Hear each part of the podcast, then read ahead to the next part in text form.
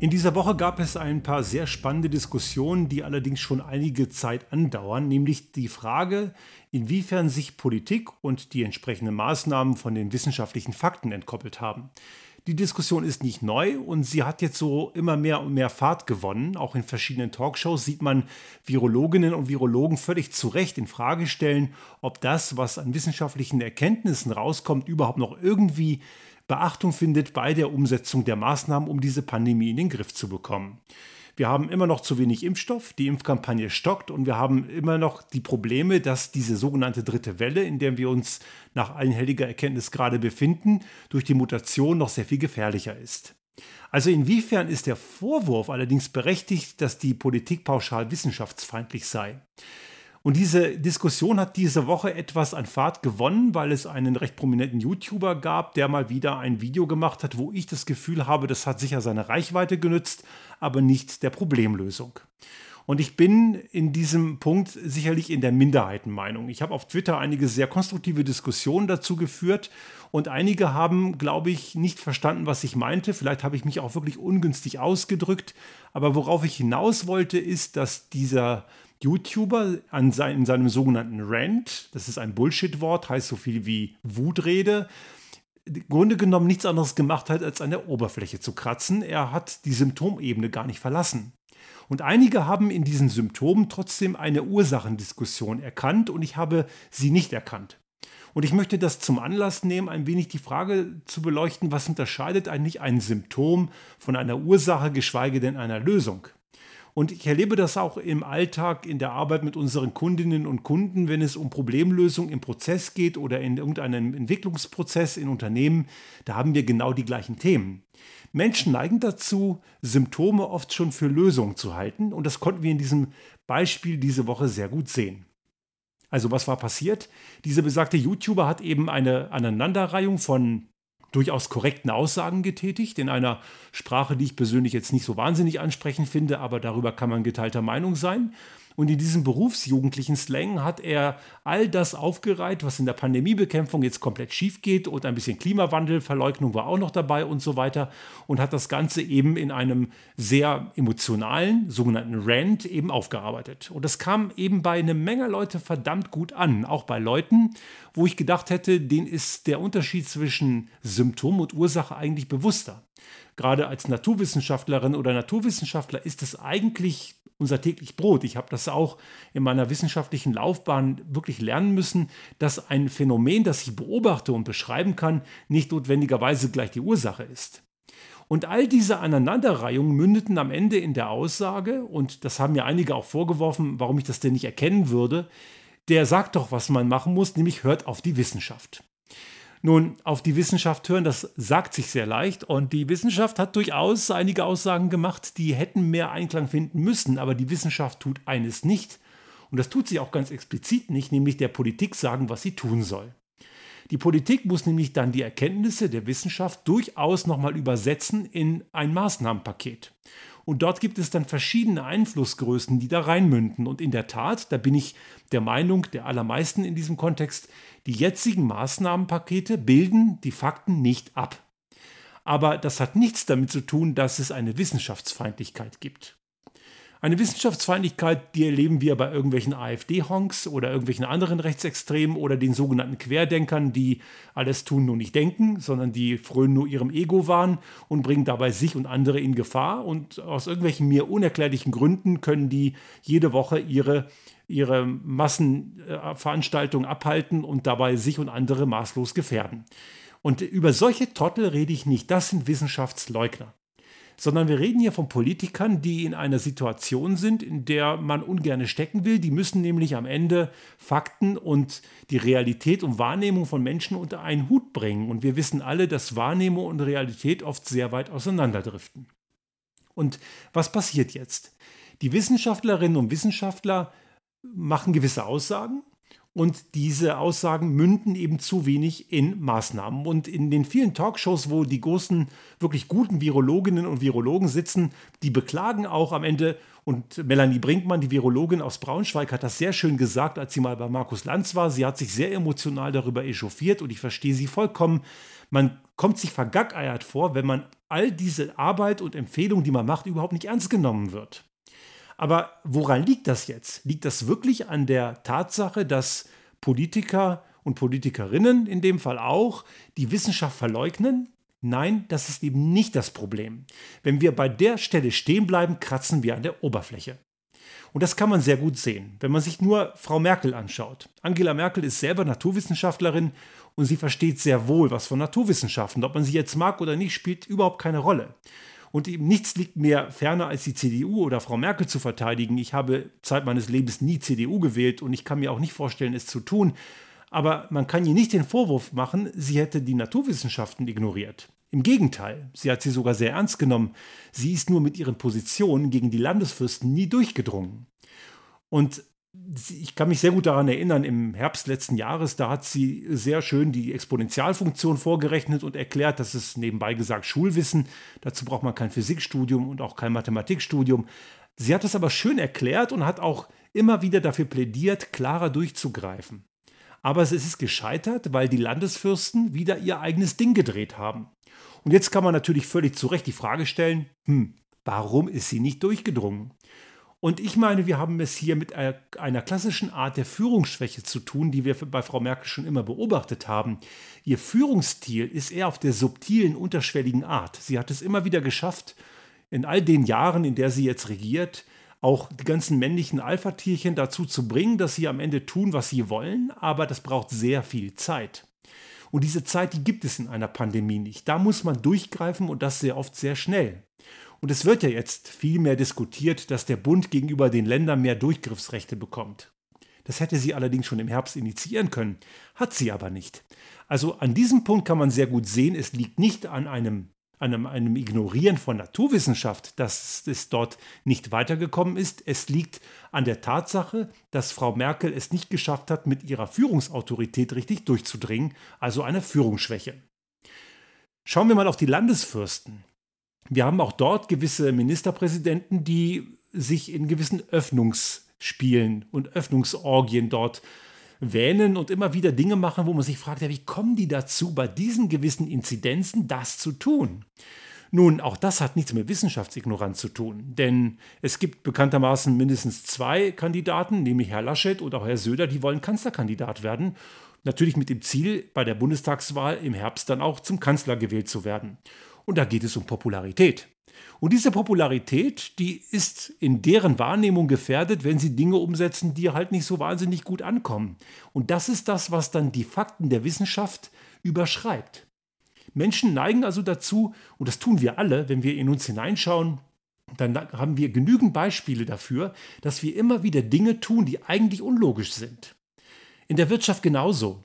Herr Winterkorn, der damals VW-Vorstand war, als der Dieselskandal, der Dieselbetrug aufgeflogen ist, ist kein dummer Mensch.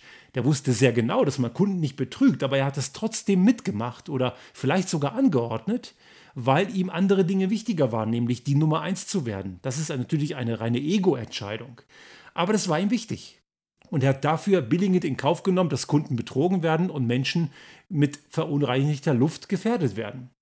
Und wir haben auch viele solche Beispiele. Jeder bei uns im Privaten kann solche Beispiele erkennen. Jeder von uns tut irgendwann mal irgendwas, was total unlogisch ist und gegen alle Verstand und gegen alle Fakten. Und das tun eben auch Politikerinnen und Politiker. Und das kann man und muss man sehr wohl kritisieren. Es gibt eine weitere, ein weiteres Phänomen, was wir hier sehr gut erkennen können, und das ist auch eine weitere Einflussgröße, die wir nicht unterschätzen dürfen. Ministerpräsidentinnen und Ministerpräsidenten haben auch Einflüsse der Wirtschaft.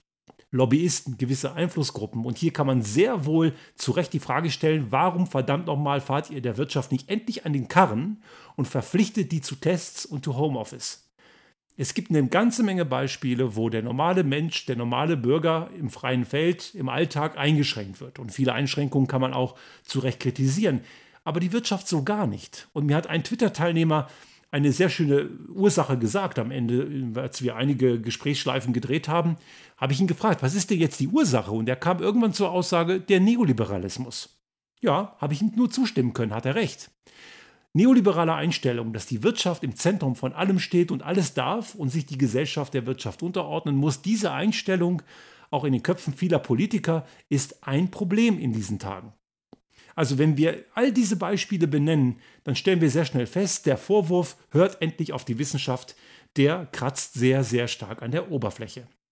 Sie hören auf die Wissenschaft, aber sie haben noch andere Einflussgrößen, die sie aus völlig falschen Ursachen für wichtiger erachten und am Ende Dinge tun, die nicht richtig sind.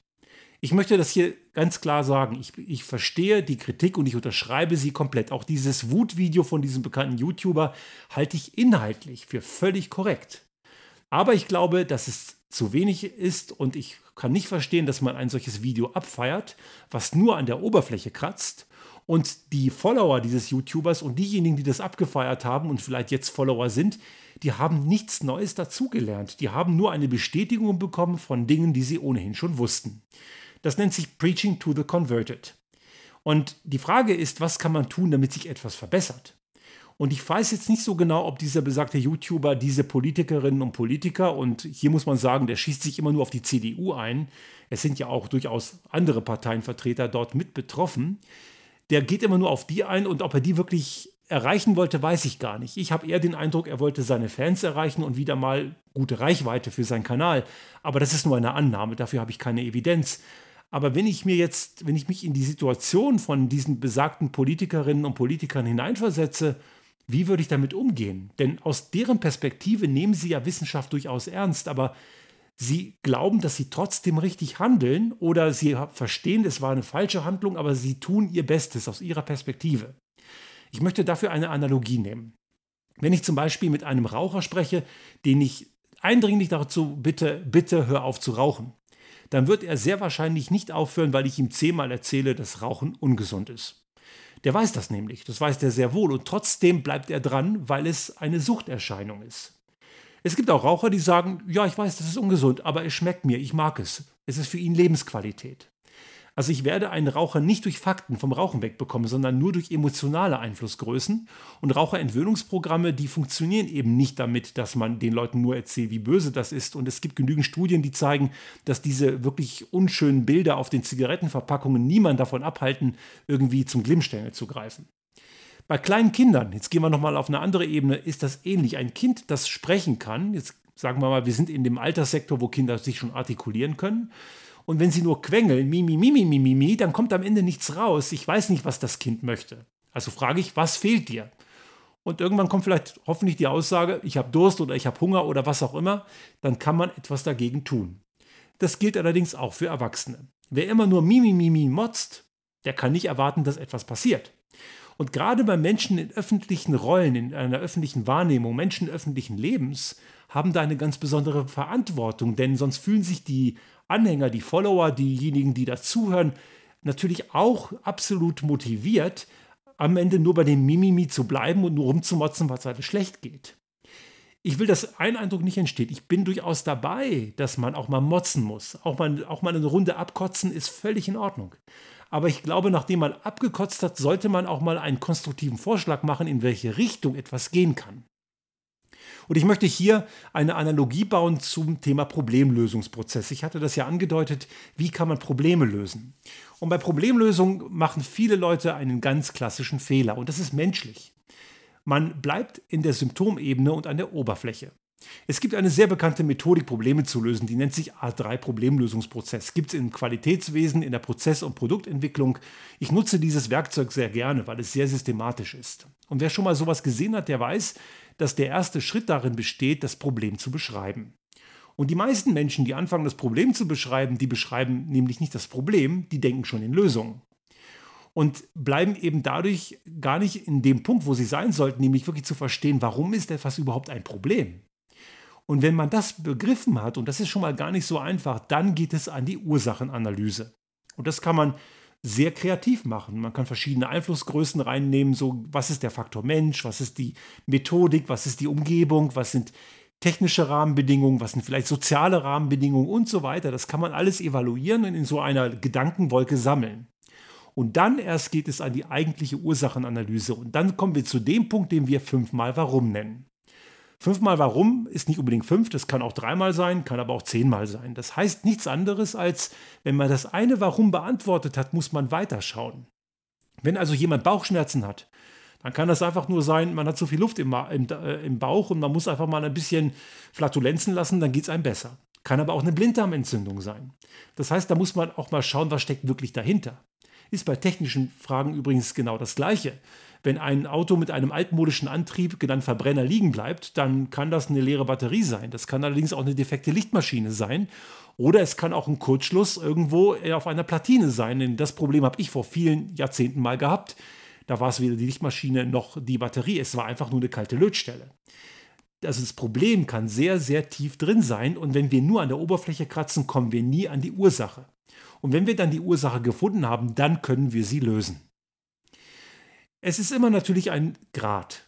Auf der einen Seite haben wir die Emotionalität, gerade in dieser Pandemie. Wir wollen endlich dieses Problem in den Griff bekommen. Das wollen wir alle.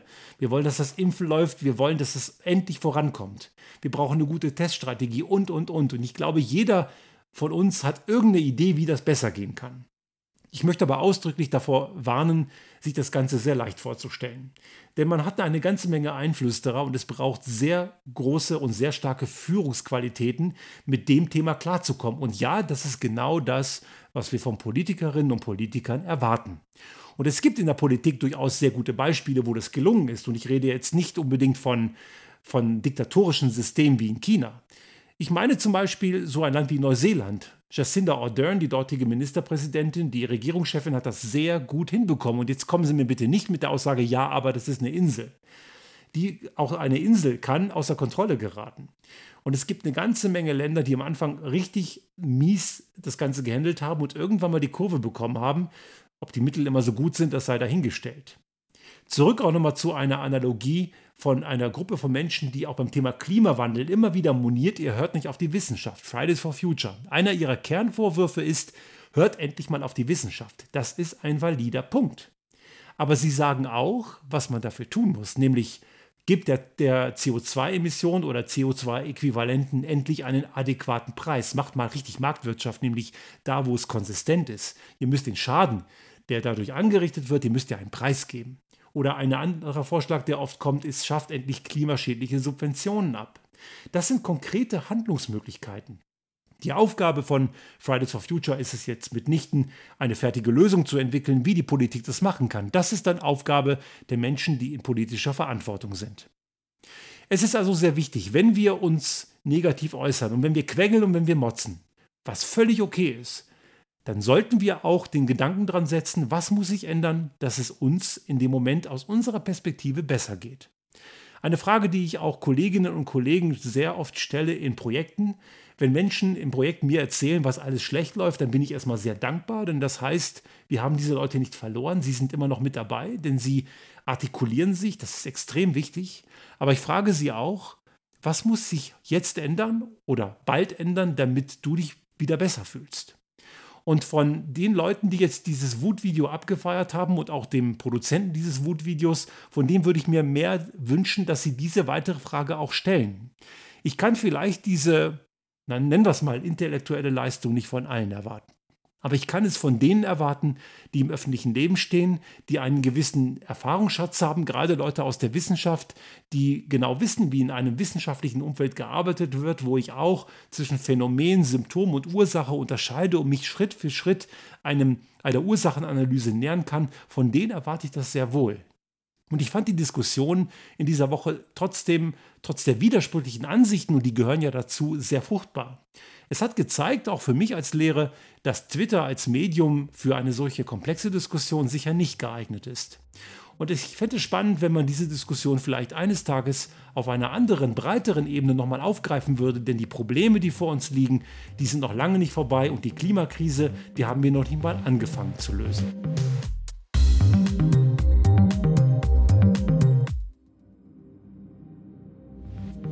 Sollte Ihnen unser Podcast gefallen haben und Sie auch künftig keine Folge verpassen wollen, dann abonnieren Sie uns einfach auf den gängigen Kanälen wie zum Beispiel iTunes, Spotify oder anderen Podcast-Hostern oder auch auf unserem YouTube-Kanal finden Sie immer mit dem einen Tag Verzögerung die aktuelle Folge unseres Restart Thinking Podcast und selbstverständlich freuen wir uns in Zeiten der Aufmerksamkeitsökonomie über das eine oder andere Like.